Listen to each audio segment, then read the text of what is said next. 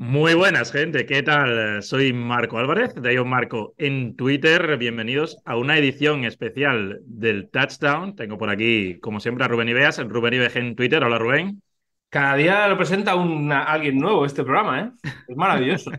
Sí, sí, edición especial, edición especial. Hoy habría que, habría que juntarse. Vamos a ver cuántos somos al final, pero por lo menos tres seguro, más que el programa del otro día de la radio. Sí, porque además de servidor y de Rubén, también tenemos por aquí a Iñaco Díaz Guerra. ¿Qué tal, Iñaco? ¿Qué tal? ¿Cómo estáis? Lo que, lo que es flipante de todo esto es que surja esto en 20 minutos a las 3 un día de diario y estemos y no esté trabajando en el tato, ¿sabes? Esto es un poco, dice mucho de nosotros. No ha habido mucho problema para, para reunirnos, a falta de que se incorpore Javi a lo largo del, programa, Javier López. No, no asumamos, no asumamos que se va a incorporar. Bueno, luego no, queremos engañar, no queremos engañar tampoco a la gente posible. Y con quien no contamos seguro es con, con, el director del programa, con Abraham Romero, que está en Cosas Arábigas. Así que vamos a darle al tema porque tampoco queremos perder mucho tiempo porque es que hay mucho de lo que hablar. Y es que en menos de 24 horas se nos han retirado o se han ido de sus franquicias históricas tres entrenadores que, bueno, han sido parte vital de la NFL por un lado, en el caso de Pete Carroll, que fue el primero que se anunció que se marcha de Seattle Seahawks, de Bill Belichick, que ha sido el último de los tres en darse la noticia que esperábamos ya desde hace muchas semanas, su final como entrenador de New England Patriots. Entre medias tuvimos la retirada, esta sí, propia, voluntad propia de Nick Saban, histórico entrenador de college, especialmente en Alabama, donde pasó pues eh, los últimos 15 años. Si queréis, podéis hacer un ramalazo primero de general de esta noticia, de esos tres entrenadores, de prácticamente de tu quinta, Rubén. Y ya luego, si queréis, vamos uno por uno pormenorizando lo, lo que ha sido cada uno de ellos. Bueno, no mucho tampoco, no mucho extendernos porque ahora hablaremos de, cada uno y iremos viendo, pero sí que decir lo que has dicho tú, ¿no? que es, es historia de, del fútbol americano. En, en el caso de Seiban, más del college, aunque tuvo sus periplos en, la NFL, ya sea como coordinador, ya sea como asistente o ya sea como head coach. Pero es verdad que, que la noticia, hombre, impacta primero porque nos damos cuenta de lo mayores que somos, de que hemos visto gente que ha entrado en la liga y que ha salido y nosotros todavía estamos aquí. Eh, y, que, y que, hombre, que, que, había que hablar de ello. Yo creo que es un programa que es necesario porque mucha gente, a nosotros sobre todo, que somos un programa más novel, se nos acerca mucha gente de ahora y que quizás no tengan la referencia de lo que han sido estos tres monstruos, ¿no? De lo que ha sido Pete Carroll, de lo que ha sido Nick Saban y sobre todo, pues de lo que ha sido Bill Belichick. Y yo creo que tenemos que hacer hoy un balance de, todo esto, ¿no? Sobre todo, para mí, la figura más importante, la de, la de Bill Belichick, pero sin dejar atrás a los otros dos, que son, como digo, historia de, fútbol americano. sí, es que simplificando mucho el mensaje, pero estamos hablando seguramente del mejor entrenador de la historia de la NFL, del mejor entrenador universitario de, fútbol americano y de un entrenador como ha sido Pete Carroll, que, que, es un entrenador histórico también y que aparte los tres, eso es curioso, ¿no? los tres tienen una historia muy interrelacionada, quiero decir, eh, Belichick eh, cogió como, como coordinador defensivo a Seiban en su etapa los Browns y ahí empieza un poco, él ya venía de entrenar en Toledo ¿no? y tal, pero bueno, empieza todo el hype y luego Belichick sustituyó en los Patriots a Pete Carroll, que en ese momento parecía que su carrera no iba a, a muchos sitios, pero se fue a, a, eh, a, USC, dando los títulos, volvió a decir, y luego acaba perdiendo ¿no? aquella NFL, aquella Super Bowl de la intercepción contra Brady, contra Brady y Belichick otra vez. O sea, son no solo su importancia histórica, sino también la relación entre los tres, que ha sido casi constante, ¿no? Ha marcado seguramente el fútbol americano de los últimos 25 o 30 años.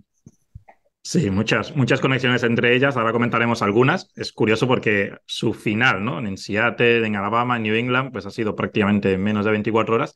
Y son tres entrenadores prácticamente de, la misma edad. Pete Carroll es de septiembre de 1951 Nick Saban es del siguiente mes, octubre de 1951, y Bill Belichick es de abril de 1952. Ahí entre medias es donde estamos nosotros, Rubén, en esos meses.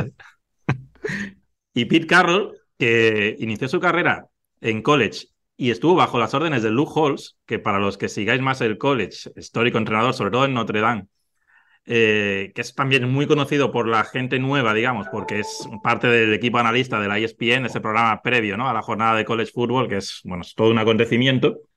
Y luego, cuando eh, Pete Carroll cambia de, universidad, se marcha con Monte Kiffin, que fue un poco Rubén el que le metió el legado ¿no? en su cabeza esa idea de esa, de esa 4-3 eh, con ese frente muy particular que luego utilizó en Seattle muchísimos años después.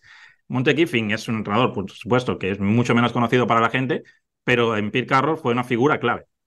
Sí, es el Leo, ¿no? Esa figura en, en la 4-3 de ese defensive end o más outside linebacker, ¿no? Incluso en una defensa de 4, de ese front de antes, ¿no? Cuando se hablaba de esas defensas 4-3 y 5-2, que siempre, bueno, llevamos bastante tiempo diciéndolo, ¿no? Sobre todo nosotros, que, que eso ya ha desaparecido. Ya ahora mismo no podemos nombrar o etiquetar las defensas 5-2 o 4-3 como se hacía hace 10 o 12 años porque ha cambiado todo muchísimo. Pero sí es verdad que ahí eh, Pete Carroll eh, tuvo esa influencia de, de Kiffin para, para generar ese, esa posición de Leo, ¿no? Con ese front de cuatro que utilizaba asignaciones para que la gente lo entienda, ¿no? Cuando hay un antes, cuando se utilizaba un, un front de cuatro hombres, era para atacar cada uno un solo gap, un solo espacio entre líneas ofensivos. Y Pete Carroll, con, con la influencia de Kiffin, como decimos, fue capaz de implementar en un front de cuatro hombres algún jugador que, era, eh, que tenía asignados dos gaps en vez de uno solo. Entonces, bueno, pues a, partir de ahí, esa Legion of Boom ¿no? de, Seattle, es verdad que él tiene un, inciso o tiene un,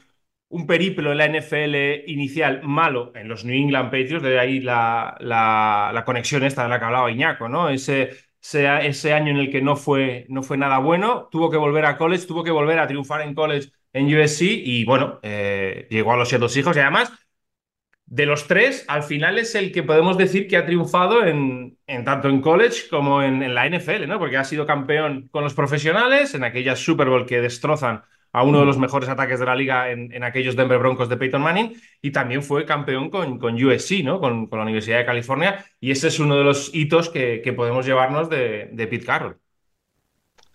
Es que más allá de, todo lo que han ganado, que es mucho, eh, estamos hablando de tres entrenadores que, que han revolucionado el juego, o sea, cuya influencia en la evolución del juego ha sido, ha sido enorme. Eh, de Belichick entiendo que hablaremos más, pero todos sabemos el cambio radical que hemos vivido en la NFL en los últimos 15 o 20 años. Empieza, iba a decir, empieza con los Patriots de 2007, cuando entra el sprint, empiezan a jugar mucho más en shotgun, los tres receptores se convierten casi en, en titulares, el fullback empieza a desaparecer, etcétera, etcétera. Pero ya venía de antes, ya dos años antes, la forma de defender de Belichick a, a aquellos Colts de, aquellos calls de, de, Peyton Manning iniciales con mucho, mucho contacto de los, de los cornerbacks al principio, hace que el contacto ilegal que no se pitaba, eh, Pioli monte un pollo que eh, si os acordáis, no, he dicho, he dicho Pioli, no era Pioli, sí, sí. No, ¿quién era? Se me ha ido la pinza a mí. ¿Quién era entonces el, el general man? Pioli estaba en... Pioli era nuestro. ¿Eh? ¿Eh? No, era. Era, joder. Polian, Bill Polian. Polian. Pues la P me ha despistado, era Polian. Monta un pollo y, y, a partir de años siguiente de golpe sube el, el contacto ilegal, pasa de no pitarse nunca a pitarse constantemente. Eso que permite que evidentemente los, los receptores salgan mucho más libres al inicio de la ruta, etcétera.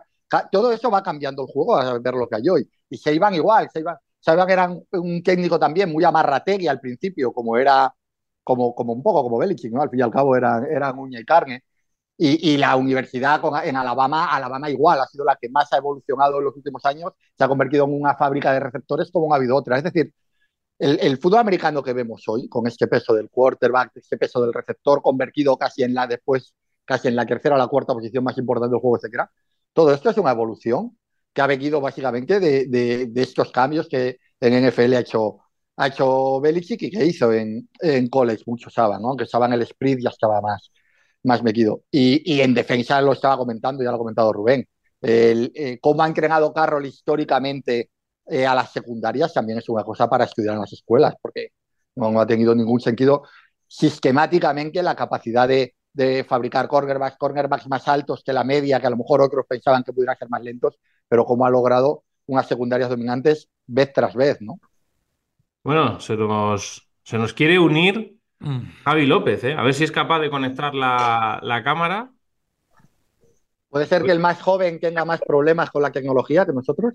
No hay tantos problemas, no hay tantos problemas. No se puede presentar a un, a un programa de, esta categoría con una sudadera de Ruth Gullit. O sea, no, no, no se puede presentar. Hay, hay, hay, hay cosas que no se pueden hacer. Pero bueno. Javier López, ¿cómo estás?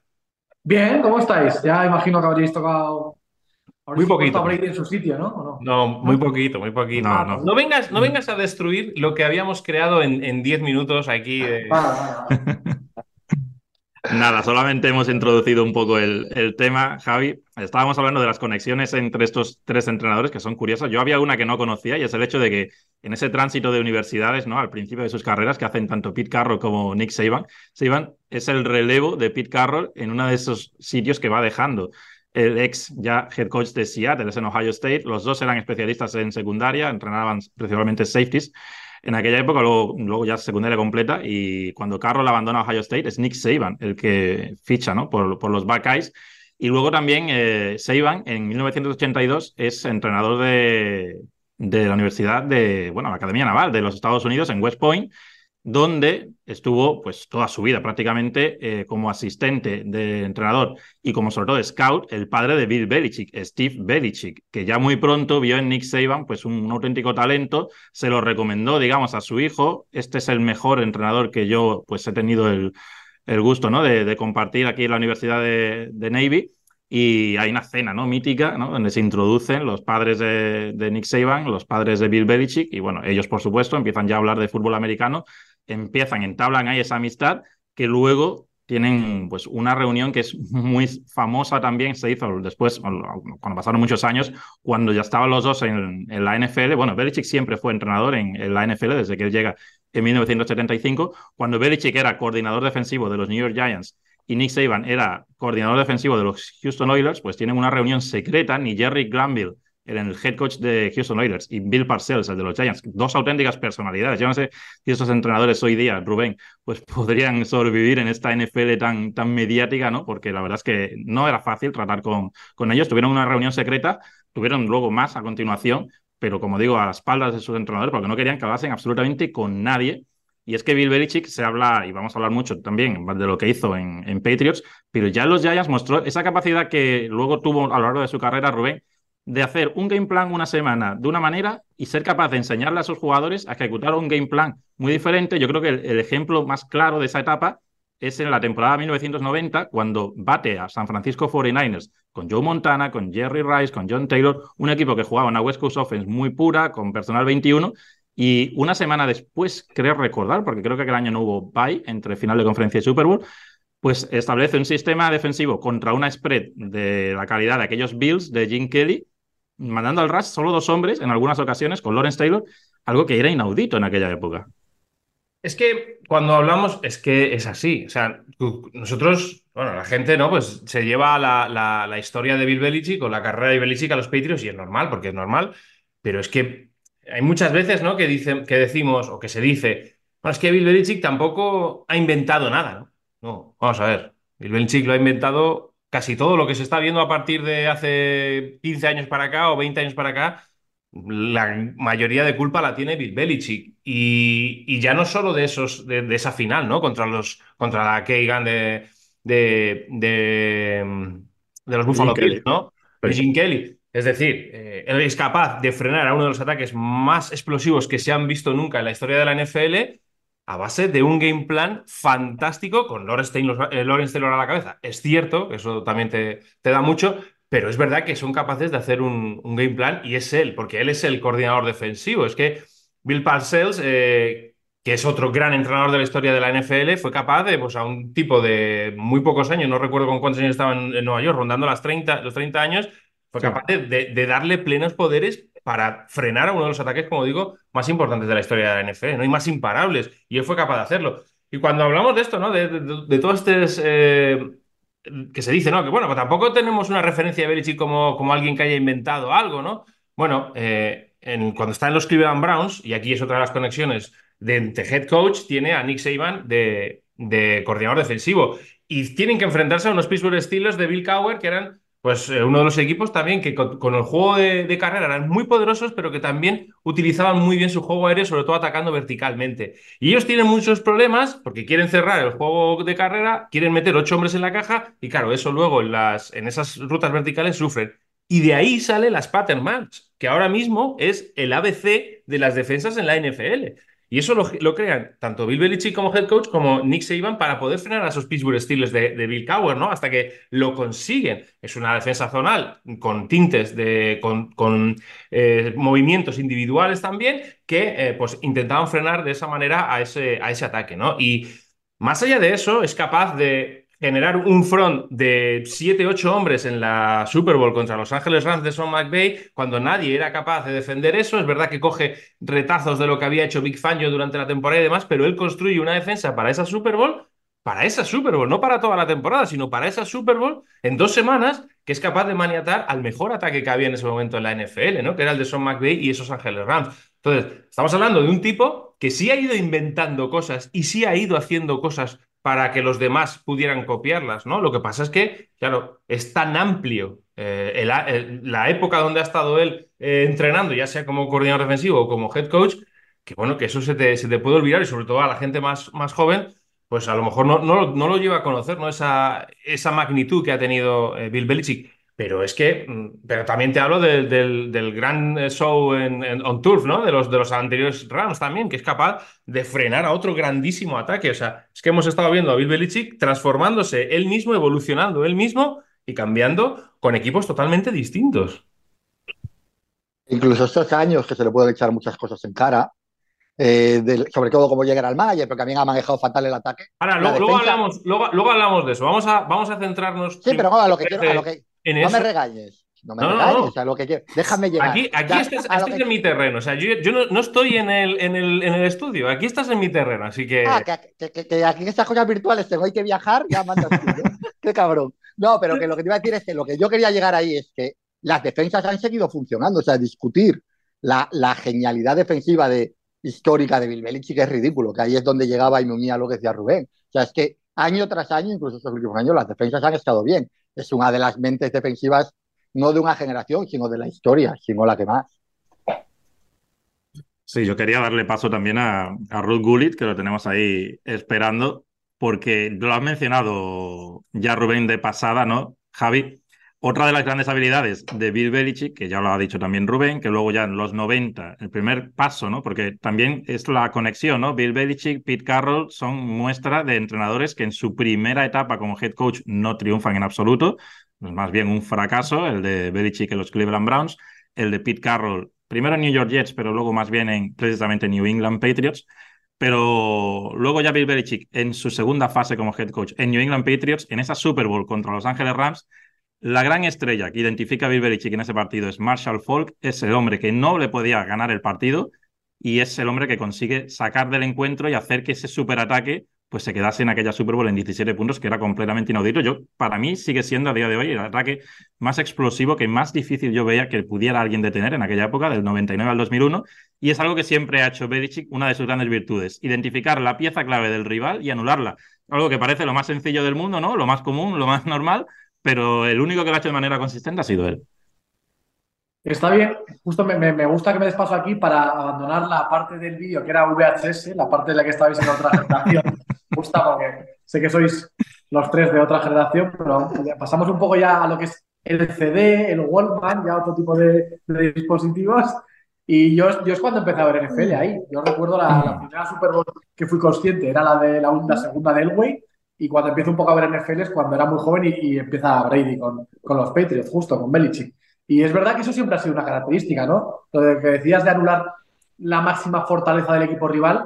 Es verdad que también hay gente que pensará que habitualmente sus equipos han tenido bastantes buenas piezas en defensa, porque eh, parar a Marshall Falk o parar a, me da igual, el juego de carrera de los Rams, que, decía ahora eh, Rubén hace poco, de la Super Bowl de 2019, es verdad que todo eso lo puedes hacer si puedes protegerte luego detrás o si puedes meter presión con jugadores como ha hecho él también, que muchas veces no eran jugadores tan estrella como otros, porque eso lo hemos visto durante toda su carrera, como esa cualidad de mejorar las defensas ha conllevado una cualidad para mejorar a jugadores individualmente dentro de esas defensas y que todos parecían de un nivel más alto del que pues quizás en el resto de la liga podían parecer. Es verdad que los últimos 8 o 10 años ha sido algo más exagerado con, con el aumento del salary porque muchos jugadores han salido al mercado, se han llevado mucho dinero y se ha visto después que o no eran tan buenos, que seguramente sí eran buenos, o no se hacía el aprovechamiento que otros equipos eh, querían hacer como el que hacía él, yo creo que esa habilidad también ha ido mejorando a muchos jugadores y creo que ha sido una de las, cosas que ha hecho el mejor, que es hacer muy buenas defensas, pero no a base de fichar estrellas, sino que realmente él ha sido el que construía muchos de los jugadores muy buenos que hemos visto, pero desde la etapa de, iba a decir, de, de desde la etapa de Bruschi y de un montón de jugadores de los años 2000, 2005, 2010, donde él ya lo hacía eso.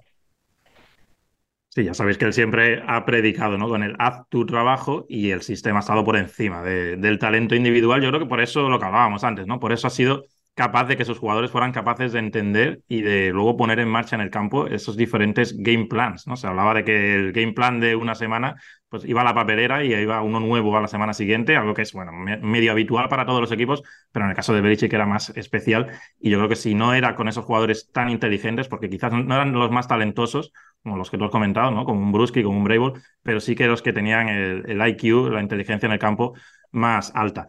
Ya lo hemos comentado, ¿no? Belichick llega a Patriots sustituyendo precisamente a Pete Carroll. Pete Carroll va a college en esos años 2000 a 2010 más o menos, donde Pete Carroll pues, eh, se convierte en una leyenda en USC, ganando el, campeonato nacional. Y Belichick ganando varias Super Bowls con un Brady muy joven, con un Nick Saban ganando un campeonato nacional también de college en Michigan State. Y luego Rubén compartiendo durante dos años división en la NFL siendo head coach de los Miami Dolphins, un proyecto que tuvo un primer año que recuerdo que fue bastante prometedor, pero que cae estrepitosamente en el segundo, quizás por esa decisión, ¿no?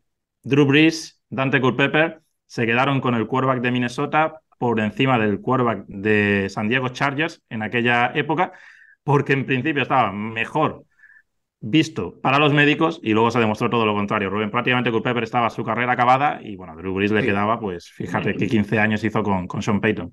Ese es el, podemos decir, el lunar, ¿no? O, o, lo que le achacan a Nick mm. Saban en su periplo como head coach, ¿no? No ser capaz de funcionar en la NFL, que les ha pasado, que le ha pasado también a muchos otros entrenadores conocidos o, o muy buenos entrenadores de college, ¿no? Que no han podido triunfar en la NFL porque no es fácil, ¿no? No es fácil el cambio, no es fácil, sobre todo, saber llevar un vestuario de profesionales, al llevarlo de, chicos jóvenes. Y sobre todo fue esa decisión, ¿no? La que decías tú, y es la decisión que, que más se ha hablado de ella, ¿no? La de Drew Brees, ese hombro de, Drew Brees que no, no, no, sabíamos o no sabían los médicos que se podría recuperar a tiempo o no, y, o si podría alguna vez eh, recuperarse, decidieron quedarse con Culpepper y, hombre, hemos visto que el tiempo pues no le ha dado la razón, ¿no? También estas cosas siempre se, echan en cara, ¿no? Una vez pasado, ¿no? Hay que, hay que ponerse ahí. También el físico de, de Drew Brees, pues ese quarterback pequeñito y demás, pues jugaba algo en contra de él. Luego ha terminado siendo Brees lo que, lo que ha sido, pero quizás Brees tampoco hubiera sido tanto sin haber tenido a Son Payton al lado, ¿no? Entonces es, lo de siempre, es el, el pez que se muerde la cola, ¿no? Entonces, bueno, yo creo que, que Seiban no estuvo, no estuvo bien, no estuvo a la altura del, del reto que suponía la NFL, volvió a college, volvió a triunfar y yo de verdad, mm, catalogar a Seiban como mejor o peor, más como peor entrenador por esos años en la NFL no me parece del todo justo, ¿no? Porque al final, como decíamos, ha terminado siendo alguien que ha cambiado las defensas de la NFL, que es eh, básico si hablamos de historia de, de, entrenadores de fútbol americano, y creo que él debe de estar al nivel de los, de los más grandes, ¿no? No por no haber eh, sido una estrella o no haber conseguido triunfar en la NFL se debe de, minimizar todo lo, que, todo lo que ha conseguido en college, que creo que además en college también eh, hay que tener demasiadas eh, cosas buenas para, que, para mantener durante tanto tiempo a una universidad en, como la ha mantenido él en el primer nivel. ¿no? Oye, una pregunta que, que sé que muchas veces lo decís y yo, vamos, conozco college, sé quiénes son las universidades, contra quién juegan y, y lo básico, ¿no? Pero no mucho. Pero aparte de que sé que son amigos, muy amigos, Iván y Belichick, y que viene la relación de muy atrás, y de que son mentes, entre comillas, defensivas, siempre decís, y lo he oído mil veces, lo de que las defensas de mm. Seiban en college no están al mismo nivel que las del resto, ya no porque reclutes a un jugador que es, que es mejor, que, que es una, una, potencia, sino como que esquemáticamente o de conceptos o de enseñanza o de profundidad, o no sé cómo lo queréis explicar, siempre decís que es, un, es algo más avanzado, ¿no? Que se, le da, se les da más información o que llegan mejor preparados. Eso siempre, siempre lo decís. Sí, la, las match, ¿no? Que habla, lo hemos hablado antes, las pattern match, que son lo que, lo que más se juega ahora mismo en la NFL, ¿no? Ese rip que, que inventó, se iban al final Claro, al final es tu propio esquema. Es decir, quien mejor conoce su esquema y quien mejor lo puede enseñar es quien lo crea, ¿no? Al final eh, es eso. Entonces, Seiban y Belichick lo hicieron en los Browns. Seiban lo llevó más allá cuando, cuando llegó de nuevo a college y, ahora mismo, evidentemente, tú puedes intentar copiar algo, pero no vas a tener pues lo que tiene el que lo inventó, ¿no? El que lo creó, el que fue capaz de, de, enseñarlo así. Al final no, no, no es tan fácil, pero es verdad que siempre ha parecido, ¿no? Que, que se iban en college y Belichick en la NFL siempre han introducido algo que los demás no han podido hacer, que luego se ha podido copiar, porque muchas veces, eh, recordad, ¿no? Para los más nuevos, ese 2 contra 1, esos brackets que hace con Tyree Hill, pues ahora mismo los vemos en casi, casi cualquier partido que el rival tiene un wide receiver potente, ¿no? Pero esto ya lo hacía antes Bill Belichick, no lo hacía ahora con Tyree Hill, lo ha, lo ha ido haciendo durante muchos años y siempre ha ido evolucionando algo más, siempre ha ido colocando a los safeties. Ahora se habla mucho también de esas cover 2 invertidas, ¿no? En la que hay dos safeties en la zona profunda y luego son los cornerbacks y los safeties caen y demás. Todo esto también viene de, Bill Belichick, es decir, siempre ha ido, no podemos decir, yo con Belichick me pasa una cosa y es, por ejemplo, con Seiban reconocemos las pattern match, ¿no? Y decimos, esto es de Seiban. Eh, la, con, con, Pete Carroll, por ponerte el ejemplo de otro, que, de, otro de los que estamos hablando hoy, esas cover 3 en las que bajaba el safety a la caja con Cam Chancellor y demás, que también son, que se han hecho otras veces, pero son mucho más de él. Sin embargo, con Belichick no, no tenemos, eh, no, pues ha hecho esto, esto es marca, porque es tan bueno y ha sido tan bueno y ha inventado y ha, y ha hecho tantas cosas que al final no te puedes quedar con una. Es que un año jugaba con un frente de cuatro y otro con un frente de cinco y luego jugaba con esas, eh, esos eh, blitz que veíamos en los linebackers hace tres o cuatro años.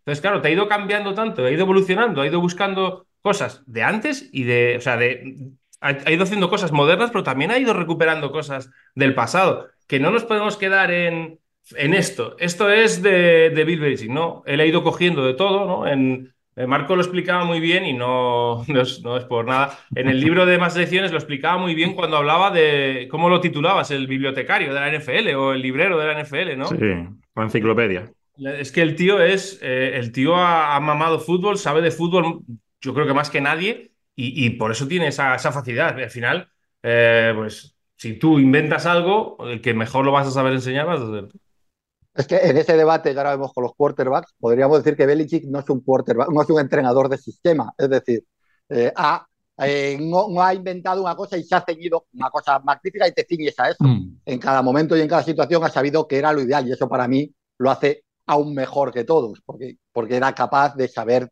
discernir, no saber aferrarse completamente, que tendría una idea preferida como cualquiera, pero nunca se ha visto eh, en que marca obligado. Por eso, le has hecho un elogio a Marco, yo le voy a dar una toba, pero con todo el cariño, Marco. El, primer título de Seiban no es con Michigan, que has dicho, es con, es con Luisiana, se te ha ido. Con ahí, es, sí.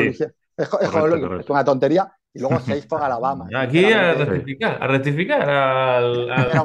no, no, es por rectificar a Marco, en absoluto, si hubiera sido tú, que hubiera cortado y hubiera ido a de huello, ¿no? Con Marco lo he hecho con respeto, es porque, pues porque es verdad que de, que de, que de college, y además eso fue hace bastantes años, mucha gente no lo sabe, bueno, pues ya que, se lo digamos un correcto. Y ya está, ya he venido aquí a, dejar, a meter el dedo en el ojo, puedo, puedo callarme y dejar que Marco siga dirigiendo. Que LSU, grandísimo rival de Alabama, igual que Pete Carroll, que ahora todo el mundo tiene la imagen, ¿no? De head coach de Seattle Seahawks, que fue coordinador defensivo de San Francisco 49ers también. Después del quinto anillo de 49ers, pierden a coordinador ofensivo y defensivo y Pete Carroll es el que sustituye al defensivo, que en aquel momento era Ray Rhodes y durante dos años dirige la defensa de, de los 49ers. Ha comentado Rubén muchas cosas también, como por ejemplo esos brackets de Tyreek Hill, que los solía hacer con el cornerback número dos, porque normalmente la idea era la de poner tu mejor corner con el mejor receptor rival. Y Bill Belichick, por ejemplo, tuvo una época a Darrell Reeves, ¿no? Durante una temporada que era el mejor de la liga y realmente no lo ponía con el receptor número uno rival, sino que lo ponía con el número dos porque sabía que se lo iba a beber Y claro, con el más peligroso, pues le hacía el 2 contra 1 con su cornerback 2 y con el safety. Eso también es algo que, que Bill Belichick puso bastante de moda. Es curioso porque la última victoria de Nick Saban en la NFL fue precisamente ante Bill Belichick a finales de la temporada 2006. Fue un 21-0 en Miami sobre los Patriots en un muy mal día de, Tom Brady, en un muy buen día de esa defensa de Saban, en la que fue el jugador del año Jason Taylor, ah, un histórico. Ah, ya, mal día de Brady, mal día. Mal día de... Uno, uno, Rubén, porque todos tenemos un mal día de vez en cuando. Y es curioso porque después de ese partido, New England enlaza 19 victorias seguidas y Miami enlaza 18 derrotas en 19, en esos 19 partidos. Hace un 1-18, mientras New England hace un 19-0, aunque luego no desemboca eso en el campeonato. Para los Patriots tienen que esperar algunos años más cuando ya Nick Saban, lo habéis comentado, se va a Alabama y Pete Carroll vuelve a la NFL, vuelve a los Seattle Seahawks, convierte esa franquicia en una franquicia ganadora, sobre todo por una defensa absolutamente dominante en un periodo de cuatro años seguidos, siendo la número uno en yardas permitidas, con un ataque, con un Russell Wilson que casi sale de la nada, ganando ese campeonato de 2013 y midiéndose en esa histórica Super Bowl, Iñaco, que imagino que guardarás un muy buen recuerdo ante los Patriots de Bill Belichick. Otra vez tenemos la conexión Ahora entre Belichick y Pete Carroll, los Seahawks buscaban el segundo campeonato y los Patriots buscaban el cuarto, pero que casi supo como el primero, porque pasaron muchos años entre ese primer equipo que gana tres Super Bowls y luego ese que inició en 2014 que ganaría otras tres. Claro, habían pasado siete años, ¿no? Y, empezaba a quedar la sensación, bueno, siete años sin jugar una Super Bowl, porque desde la de, desde la de Randy Moss, que se había perdido con Giants, no, juega, otra. Había perdido la de, la de, sí, la otra con los Giants. Es 11 sin campeonatos, digamos, que parece mentira, ¿no? Que estuvieran, que estuvieran 10 años sin ganar. Es que, escucha, la, las dos Super Bowls de los Giants he intentado borrarlas de mi cabeza. Y entonces, por ahora lo que logra es juntarlas en una, no, pero son dos. Hmm. Bueno, lo que iba. Eh, eh, para mí, esa, esa Super Bowl es la primera vez que yo veo a un entrenador ganar una Super Bowl por no hacer nada. Es decir, eh, la, Super Bowl está perdido, eh, para quien no sepa la situación, eh, llega, llega a, la, a la 1 eh, con tiempo, con downs, y si acaba Cashdown ganaba, quedaba como un minuto y pico, y en primer down. Y entonces todo el mundo espera que, los Patriots prácticamente, que Belichick pida un tiempo muerto y les deje anotar, les deje anotar para dejarse un minuto para intentar, intentar hacer algo. Y en vez de eso, mientras yo gritaba a la televisión, ¿qué coño hace Belichick? ¿Qué coño hace? Belichick decide dejar correr el reloj. Y en esa situación de correr el reloj, Pete Carroll, que suponemos, nunca lo sabremos, pero que es lo que Belichick buscaba, en vez de correr con Marshall Lynch, que, que si tú paras el reloj que va a correr tres veces y te va a entrar, o dos veces y te va a entrar, decide pasar. Decide pasar porque se está acabando el reloj, porque es una manera de pararlo, asegurarse otro down, ya correré después. ¿Y qué pasa? Pues pasa el, el mayor grito que yo recuerdo haber pegado en mi vida viendo deporte, ¿no? Y es que Malcolm Butler intercepta, no sabes muy bien cómo, Russell Wilson, y gana el anillo. Esas pequeñas cosas de saber leer tan rápido en el momento, que es lo mejor, aunque no sea lo que marca el librillo, eso también que hace a un, al mejor entrenador, porque eso no es accidental. O sea, Bill Belichick no se bloquea y no pide el tiempo muerto por los nervios. Bill Belichick no pide el tiempo muerto porque en ese momento sabe leer que le favorece más intentar empujar a, a Pete Carroll a tirar, perdón, a tirar a lanzar, que dejarle tiempo para que simplemente diseñe dos carreras. ¿no? Y, así se ganan también las Super Bowls. Correcto, así se gana una Super Bowl que luego vendría otra más en 2016 con la milagrosa remontada ante Falcons y la que ya hemos hablado contra Los Ángeles Rams en 2018 que cierra un segundo ciclo de tres campeonatos. Es curioso también, Javi, porque eh, otra similitud, digamos, otra conexión es que eh, los dos ganan seis campeonatos, eh, Belichick con los Patriots y Saban en Alabama, y los dos al principio se centran mucho más en juego terrestre y defensa, caso de, Alabama con Nick Saban y de Belichick con el primer Brady, digamos, pero luego en la segunda mitad de su carrera en Alabama, pues empiezan a salir quarterbacks ahí, pues absolutamente élite que son claves ¿no? en la consecución de los diferentes campeonatos. Bueno, ya sabéis, ganan campeonatos nacionales, eh, tienen a Tua Tago Bailoa, tienen a Jalen Hartz, eh, Mac Jones, todos cuatro los que han triunfado en, la NFL. Bryce Young. Bryce Young, por supuesto, el último ganador del Heisman Trophy con, con Alabama.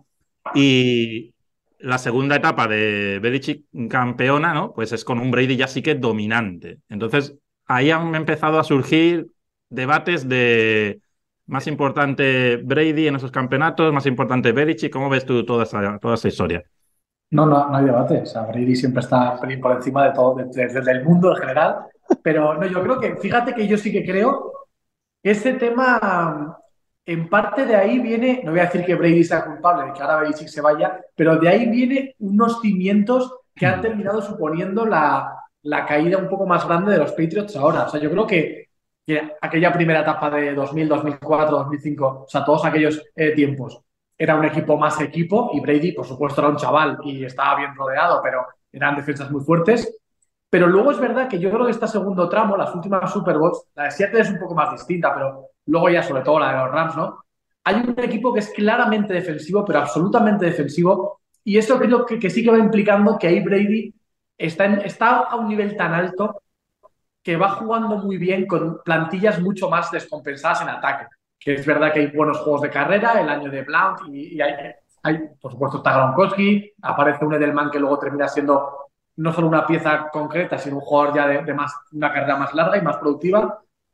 Pero yo sí que creo que esos últimos años son los cimientos de que el ataque es casi todo Brady haciendo funcionar a un grupo de jugadores que que podía funcionar, pero que era él, y la defensa y el equipo es mucho más duro por Belichick y porque al final es lo que les daba el, suelo de victorias, era un equipo muy defensivo. Sí que creo que eso fue así, que se puso demasiado peso en Brady en el ataque y eso, por ejemplo, sí que creo que ha sido muy decisivo en que cuando ha salido Brady, realmente eso no ha sido capaz de remontarse. Yo creo que, por ejemplo, estamos viendo a Tampa este año, ¿no? Ves a Tampa y es un equipo que se ha ido Brady, pero en ese ataque había mucho más talento. No digo que cualquiera que venga lo vaya a hacer igual que él, pero sí que había una base igual de un equipo más competitivo. Creo que los Patriots se quedaron prácticamente sin nada.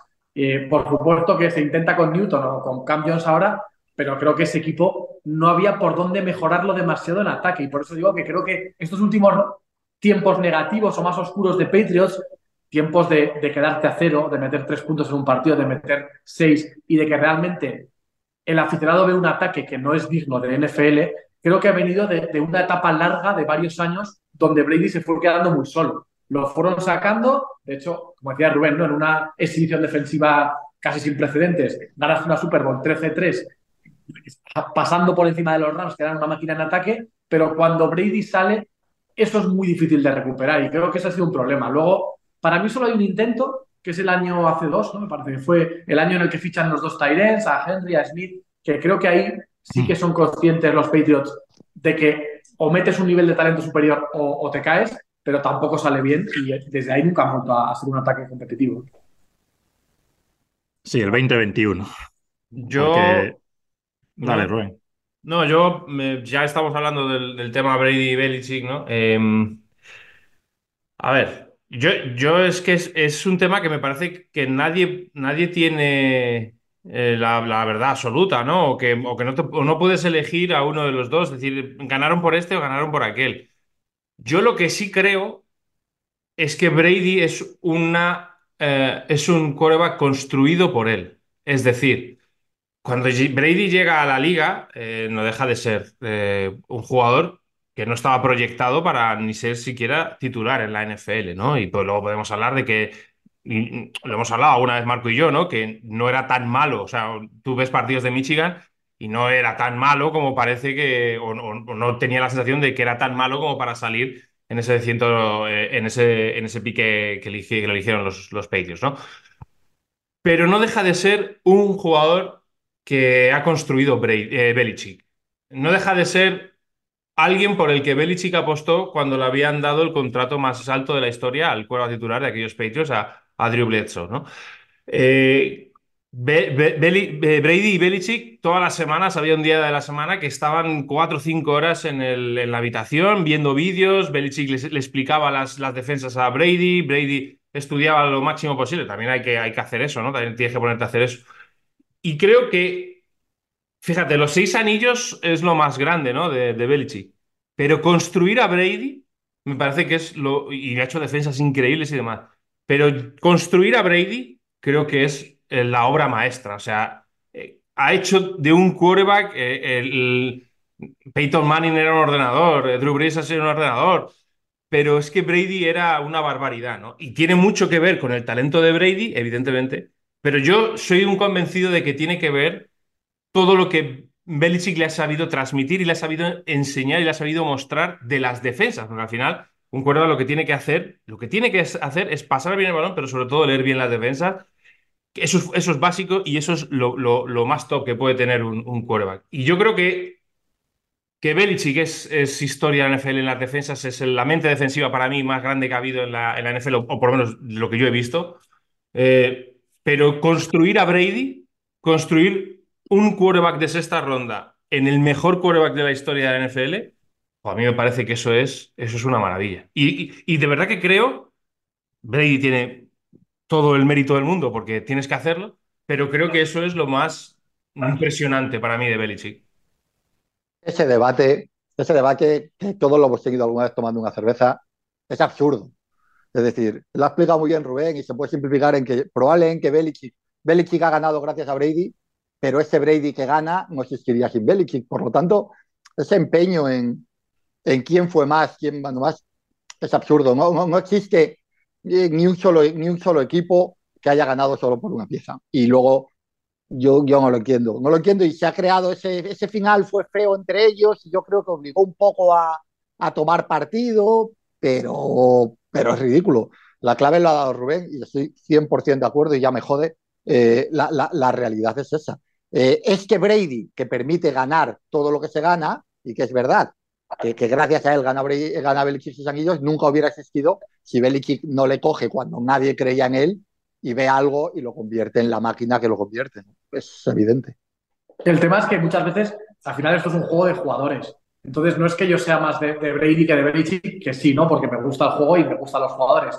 Pero es que realmente Brady sale en un momento de su carrera, por muy mayor que sea, donde es muy bueno, porque el debate siempre parece que, no, que lo gane Brady porque ha ganado un anillo más, pero parece que, que eso lo desequilibra, pero no tiene ningún sentido porque Brady puede salir en un momento de su carrera donde está jugando bien, ir a un equipo de mucho talento y ganar, y Belichick, si se queda sin Brady y no tienes un jugador que le reemplace, no, no tienes esa opción. O sea, creo que es un poco injusto decir que Belichick no es que Belichick sin Brady ya no va a ganar. Hombre, si, si Belichick se hubiera encontrado con un quarterback o lo hubiera descubierto, lo hubiera fichado, lo que sea, que de repente hubiera salido bien y que hubiera encajado.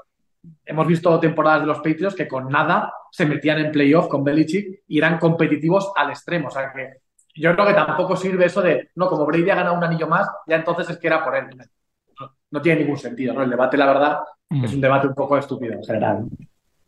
Sí, yo, yo, siempre insisto mucho en que el fútbol, para tener éxito, tiene que ser el equipo pues, complementario, ¿no? La defensa tiene que estar ahí cuando el ataque no termina de funcionar y al contrario, y este es el ejemplo perfecto, es que si no es imposible que una franquicia esté durante 18 años en lo más alto, es que nadie ha sido capaz de replicar eso. ¿Y por qué? Pues que tenían por un lado el jugador que manejaba el ataque, que era Tom Brady, además en el campo, y por otro lado tenían en la banda pues al, al dios, ¿no? A Bill Belichick, y eso es lo que hacía que, por ejemplo, en, el año de casi novato, ¿no? De Brady, cuando la defensa estaba muy bien, pero necesitaban ese último drive contra Raiders y lo saca. Necesitaban ese último drive contra Rams y lo saca, ¿no? En la Super Bowl contra Seattle, que la defensa tiene un muy mal momento, encajan 24 puntos en prácticamente nada de, de tiempo. ¿Quién saca el partido en el último cuarto? Pues lo saca Tom Brady. Luego en la Super Bowl contra los Falcons pasa exactamente lo mismo, ¿no? La defensa está muy mal, luego el ataque tampoco funciona, recuperan los dos, en fin, se han ido siempre complementando el uno a otro. Vamos a, vamos a cerrar aquí la sección Cuéntame ¿no? del, del, programa y quiero hablar un poco del futuro, ¿no? Por un lado, el futuro personal de esos tres señores y por otro lado el futuro de, de, los, de los, equipos que dejan atrás. Perdón, señor director. Dime, dime eh, quiero tocar el tema General Manager. Es que es clave ese. Quiero, tomar, quiero tocar ese tema. Entonces, eh, porque también se habla mucho, ¿no? Y se dice, pero se dice así, es que eh, como general manager ha sido muy malo. Vamos a ver, vamos a ver, porque yo es que estas cosas, de verdad, cuando, cuando se, dicen estas cosas, yo es que me, pongo malo. Decidme un general manager que haya ganado seis años y que haya llegado a nueve Super Bowls. Decidme uno, uno solo. pero, no es eso, Rubén. Eh, eh, ¿Cómo que no es eso? Que no, escucha, yo estoy de acuerdo contigo en que durante muchos años la estrategia de de ir traspasando picks de draft de abajo, le ha ido saliendo bien. Lo que creo es que él ha fracasado como general manager en la reconstrucción post-Brady. Eso, eso es así. Creo que ha tomado decisiones terribles. El draft a Mark Johnson no vale, él decide por algún motivo terrible después de un primer año prometedor darle en el segundo el ataque a Max Patricia, que, que era un coordinador defensivo. O sea, hace cosas muy raras. Es decir, a mí, a día de hoy, cuando han echado a Brady, eh, perdón, a Brady, a Belichick, yo que soy de los Patriots, me ha dado pena, porque yo sigo pensando que el entrenador era el mejor entrenador que pueden tener los Patriots. De hecho, cuando el otro día él dijo que él estaba dispuesto a dejar de ser el general manager por seguir entrenando, dije, perfecto, porque eso es lo que tiene que pasar.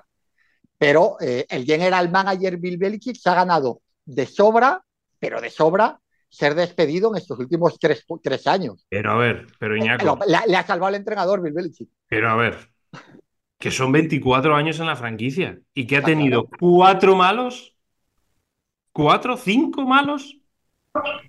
Claro, pero me, eso. Me pero, parece, ¿sabes? Me, entiendo, entiendo que ahora mismo estamos en una época en la que si no ganas está fuera, eso es así, eso va así. Y que los dos últimos, sobre todo los dos últimos años, porque si no me equivoco, el primer año de Mac Jones como titular juega en playoff. Sí, sí, sí, sí. Eh, son dos años en los que ha tenido, sobre todo este año ha sido una catástrofe y en gran parte por esas decisiones de general manager. De eso yo creo que estamos totalmente de acuerdo. Pero no se merece el, el, por lo menos la duda de, oye, que lleva 20 años construyendo en los equipos, que sí, con Brady, me da lo mismo, pero el tipo te trae al mejor Titan de la historia. Probablemente. Sí, está claro. A, a Gronkowski. Eh, el tío te trae, o sea, a Randy Moss por una cuarta eh, ronda. Claro, es que vamos a ver, se ha construido equipos ya no ganadores de división, ¿o no? Peones. Entonces, claro, a mí me, me molesta que se diga eso, sobre todo porque, jolín, que son tres años malos, cuatro años malos, de 24, me parece. ¿Tú crees, Rubén, que si Belichick hubiese tenido estos últimos años un quarterback top, no digo que hubiera seguido Brady, pero un quarterback top este equipo, porque en ese 2021, creo que a falta de un mes y medio para acabar la liga regular, New England es seed 1. Lo recuerdo perfectamente y todo el mundo estaba diciendo, aquí vuelven los Patriots, Belichick es Dios, eran seed 1, muy por delante de Bills, por delante de Chiefs. ¿Tú crees que con Brady o con X quarterback de categoría, no te digo el pro, pero por lo menos pro bowler, estos años New England hubiese seguido. Es que esta misma temporada han tenido una muy buena defensa. Quiero decirte que al final la decisión de clave que le ha hundido, digamos, ha sido el quarterback. Equipo de playoff. Con un quarterback solvente, solvente no, con un quarterback bueno, equipo de playoff. Yo, pero, yo, pero creo... yo también por eso a veces digo que, aparte de que la NFL creo que es mucho más bestia y más contundente y más despiadada en cuanto a, a, echar entrenadores o a cambiar ciclos que lo que es la NBA, ¿no? Con un poco dicho cosas de este tipo donde se respeta más, creo que en la NFL hay menos paciencia, pero también por eso, yo muchas veces digo que realmente eh, es que los pechos han vuelto como terrenales, porque al perder a Brady, pero que no es que Brady fuera de importante, son todos, pero al perderle han empezado a, a tener grietas o a entrar agua por sitios que realmente es lo que le pasa a todos los equipos en todos los años, porque porque al final son cosas que le pasan a todos los equipos, pero es lo que dice Marco. Es que con un Cousins, con un quarterback normal de nivel medio alto que haga una temporada top 15, hubiera sido un equipo de divisional un par de años. Entonces, pero, pero yo creo que, es mejor también así, pasar un poco página. Yo sé que Iñaco está un poco tal, pero, pero realmente, o sea, ¿qué vamos a decirle a Belichick? Que se recicle y que no sea llena el manager y que venga un chaval de 40 años con analytics y con una calculadora a decirle, no, Tito Bill, pero es que el CAP dice que tal y aquí reestructuramos y Belichick le decía, chico, está. Es que yo creo que cada uno tiene su momento y ya no es el momento de, ¿no? Eso, yo creo. Va a venir y a decirle, bueno. Tito Bill, los cuartos downs los vas a jugar. Bueno, pero, pero, pero vamos a ver ahora dónde vaya, ¿eh? Porque te un general manager que algo le dirá. Yo de verdad. Pero no va a ir, no va a ir como general manager él. Él ha dicho, pero si lo dijo él el otro día, que él entiende que, que viene en Patriots en otro sitio, ya se lo ha creador.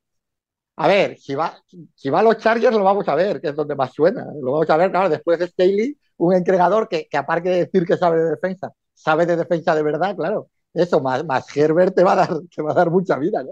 Yo sí que creo que ha dado la sensación de que él ya para lo que no estaba, quizá por las prisas, ¿no? Por ganar rápido, era para un proceso de reconstrucción como el que tenía que afrontar aquí. Ya estoy intentando arreglarlo todo y un año salgo y me gasto mucho dinero. Pero me gasto mucho dinero y me lo gasto en John West Smith, en Hunter, en Hunter Henry, en, jugadores que sinceramente no, son diferenciales. ¿no? Y luego, en serio, el manejo que ha hecho los coordinadores, yo creo que él sí que necesitaría en algún momento un coordinador ofensivo. Y eso que Bill O'Brien ya es una mejora respecto a lo que había. Y bien de hacerlo precisamente eh, muy bien en college. Pero yo creo que él necesitaba rejuvenecer y modernizar. Que eso del Patriots Way que ha puesto tan de moda, y por eso me preocupa mucho y estoy en contra de que venga Bravel, lo digo ya, eh, me parece que, todo necesitaba un lavado de cara, porque el Patriots, el Patriots Way no existe. Mil entrenadores, pienso en McDaniels, pienso en el propio Brian, etcétera, han intentado meter esos en otros equipos y eso no ha funcionado. No hay un Patriots Way. El Patriots Way es quien era el mejor entrenador de la historia y el mejor quarterback de la historia. Ese es el Patriots Way. Por lo tanto, creo que ahora el Way era haber buscado otra cosa en ataque y él se ha resistido a eso más de lo debido. Pero ¿y tú crees? Se puede, ir con McDaniels, los dos juntos, que se han ido a la vez. ¿No? No, pero McDaniel es indiscutible como, como coordinador ofensivo. Pero tú crees que los dos juntos ahora. Lo que, lo que, yo digo es, ¿tú crees que ahora mismo Kraft está para una revolución, para un Ben Johnson, para un Mike McDonald? No lo sé, ¿eh?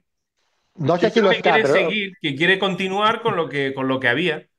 Eh, yo, yo, también lo creo y por eso creo que es un error echar a Belichick. Es decir, si vas a echar a Belichick para intentar algo completamente distinto, lo entiendo. Tienes el pick 3 del draft, puedes volver a crear un ataque. Si me vas a echar a Belichick para crearme a un Belichick de hacendado, eh, con todos mis respetos para Bravel o para Gerard Mayo, que también se está hablando, etcétera, quédate a Belichick.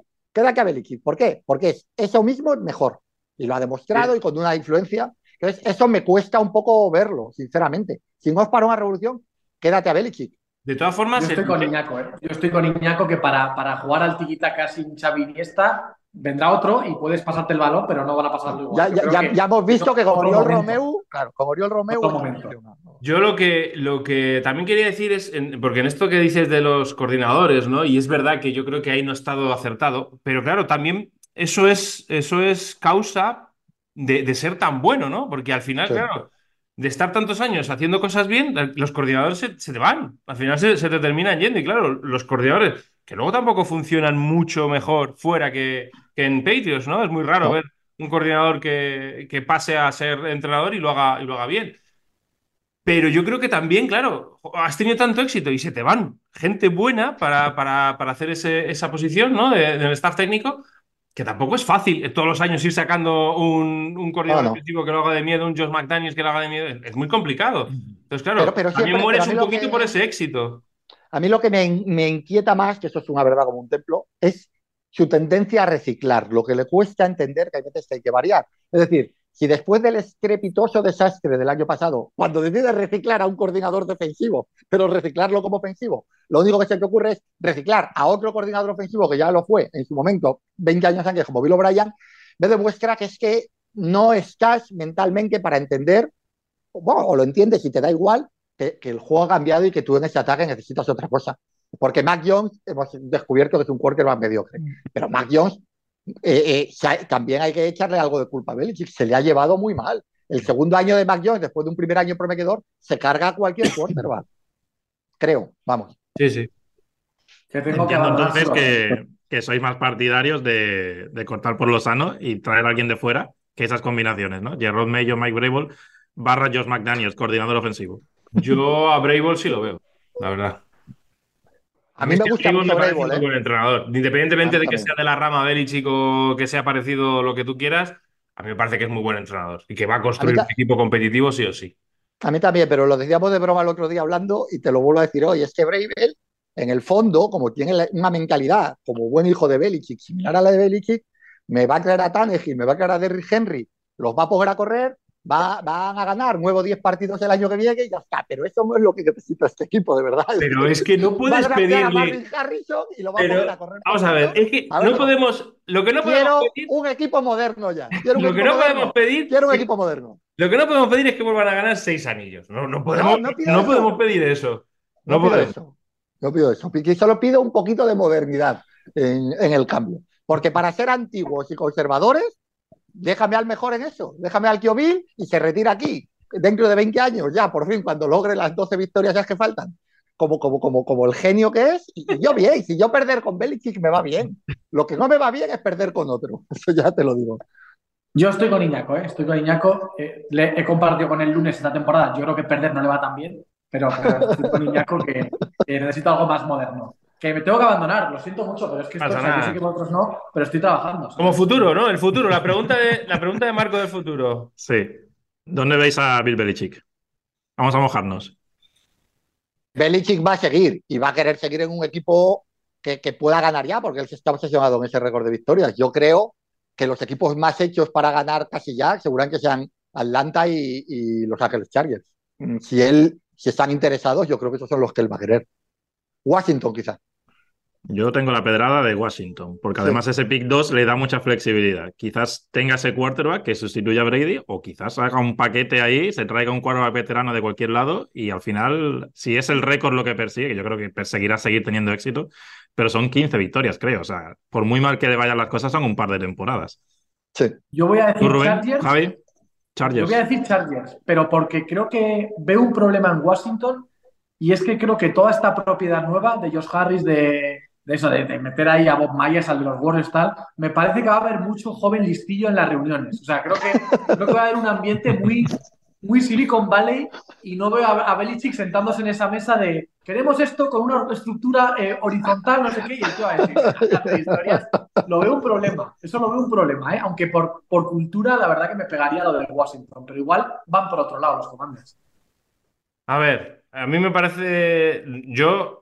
Me extraña que ahora mismo no estén los ocho, creo que son ocho equipos que no tienen Ocho. entrenador, llamando ahora mismo a Bill Belichick para ver qué quiere, para ver qué tiene pensado y demás. Porque creo que es de los que hay libres, no hay duda que es el, el mejor. Por todo lo que ha pasado y me da igual, me da lo mismo. Para mí es el mejor. Eh, yo lo veo en Washington, ¿eh? Yo sí lo veo en Washington también. Y es algo que Marco lleva diciendo mucho, que nos lleva diciendo por privado. Vince Lombardi, cuando sale de Green Bay, se va a Washington. Y oye, pues es también ese, ese toque, ¿no? De, nostalgia de- o de querer eh, parecerse a- al que lleva el título, ¿no? Del nombre del título que se, que se da en la Super Bowl. Pero sí me molaría en Washington, porque además vas a cambiar de conferencia, para él eso también tiene que ser distinto. A mí me parece que Washington es la, la plaza ideal. Para elegir, para en el 2 bajar hasta el 30, elegirte a un safety random de una universidad. Un guard de División 3. A elegirte un safety para ahí de no se sabe dónde y ya Con está, el ¿sabes? perro, poner el perro ahí y que Y a disfrutar, y a disfrutar. Pero sí, a mí me gustaría verlo en Washington, la verdad. Y por cerrar, Seattle, ya que hemos hablado mucho de Pete Carroll, se habla de Dan Quinn, pero yo también tengo la sensación de que un poco el final de Pete Carroll en Seattle lo marca el hecho de que comparte división con Kyle Shanahan, con Sean McVay, que no ha sido capaz de meterle mano a esos equipos de los últimos años. Ellos tienen precisamente un coordinador ofensivo de esa escuela y yo no me extrañaría que fueran, no sé si darle, elevar a Shane Waldron, que es el coordinador ofensivo, como head coach, pero yo creo que quizás otro coordinador defensivo ahí me choca un poco porque al final es lo que está hablando Iñaco con Bill Belichick, que es que para eso te quedas con Carroll. No sé cómo lo veis. Yo igual, me parece un poco el mismo error, pero me parece que lo van a cometer. Ha, ha salido demasiado rápido, demasiado claro y está demasiado unido a la franquicia Dan Quinn como para que no tengan a en este momento del proceso muy claro que es Dan Quinn. Dan Quinn se lo ha ganado, ¿eh? O sea, Dan Quinn, hay, su, su paso en Atlanta como head coach queda muy marcado por, por aquella Super Bowl y tal, pero, pero no es un entrenador que se puede decir que le ha hecho mal ni ha fracasado como head coach y ahora estos años en Dallas está haciendo un trabajo fantástico. Lo que a mí me gustaría ver es que si, si ve que se le va a ir Dan Quinn, si a lo mejor el que no sale es Mike McCarthy para que se quede Dan Quinn en Dallas, como, como Dallas no llegue muy lejos. Porque no tengo No. muy claro, no tengo muy Sí. claro que Dallas confíe mucho ahí. Yo creo que si, si va Dan Quinn, se, se la pega. Quiero decir, yo creo que es muy bueno en lo que hace, pero me parece que no va a mejorar en nada, ni a Gino, ni al ataque, ni a. No, no, va a nada. crear algo muy distinto de lo que había. Así que yo, puede ser por tradición, pero vamos, yo no creo que sea lo ideal. Yo- Y me voy, me voy corriendo, Rubén. Vete, venga, vete. Venga, Vete, tío. Eh, hablamos, el lunes nos Gracias. vemos o no, si no. Sí, sí. Vale, vale. Tú y yo, tú y yo seguro, el resto ya, Vale, ya me veremos. voy corriendo. Hasta luego, chicos. Hasta luego. Hasta luego, Javi. Chao. Yo, para acabar ya, que Iñaco también se tiene que ir, eh, yo creo que esa continuidad en Patriots, os entiendo, entiendo lo que queréis decir, yo sí la veo en Seattle, porque no deja de ser un equipo de playoff. Al final, Seattle Sí. no deja de ser, este año no ha llegado, pero es un equipo que te gana nueve partidos, diez, y que yo creo que en el puesto de quarterback no van a tener a Gino el año que viene. Entonces, yo lo de Dan Quinn sí lo veo, fíjate, no me, no me parece tan. Me, me- me creo lo de lo que ha dicho Marco, que le puedan dar a Sin Waldron eh, la- el puesto de head coach, pero yo estoy casi convencido que esa continuidad con Dan Quinn. Al final, Dan Quinn es un tipo que llevó a los Atlanta Falcons a, Claro. a Super Bowl, o sea, bueno. Bueno, lo, lo llevó Shanahan, lo sabemos tú y yo. Ya, bueno. sí, ahí estaba Claro. Esa defensa, esa defensa de Atlanta Sí. Falcons funcionaba muy bien. Lo que pasa es que, claro, aquel día murieron reventados por, porque, porque la primera parte que hacen es una, es una barbaridad. Es una Así que- locura, sí, sí, sí. Bueno, pues nada. Nada, Pues va a ser un ¿eh? mes muy intenso porque no solo tenemos, que ya parece que esto, oye, que hay partidos de playoff esta semana, ¿no? O sea, claro. Es porque ya no es solo Mike Brable, está Jim Harbaugh por ahí, que no lo hemos comentado, o sea que va a ser una offseason calentita y lo de los entrenadores se debe decidir, por mucho que cambie la NFL el sistema de entrevistas, más o menos en el, en el mes de enero, pero como digo, tenemos partidos a la vista, el, fin de semana de, de Wildcards, Super Wildcards y luego divisionales, finales de conferencia, Super Bowl. Dejadnos en comentarios, por aquí, si nos veis por YouTube, quién creéis que será el sucesor de, de estos hombres en sus franquicias o a dónde creéis que van a ir. Muchísimas gracias, Iñaco. Muchísimas gracias, Rubén. Claro. Nos vemos, chicos. Por hoy hemos terminado. Chicos, chicas, continuaremos con más NFL por aquí por el touchdown.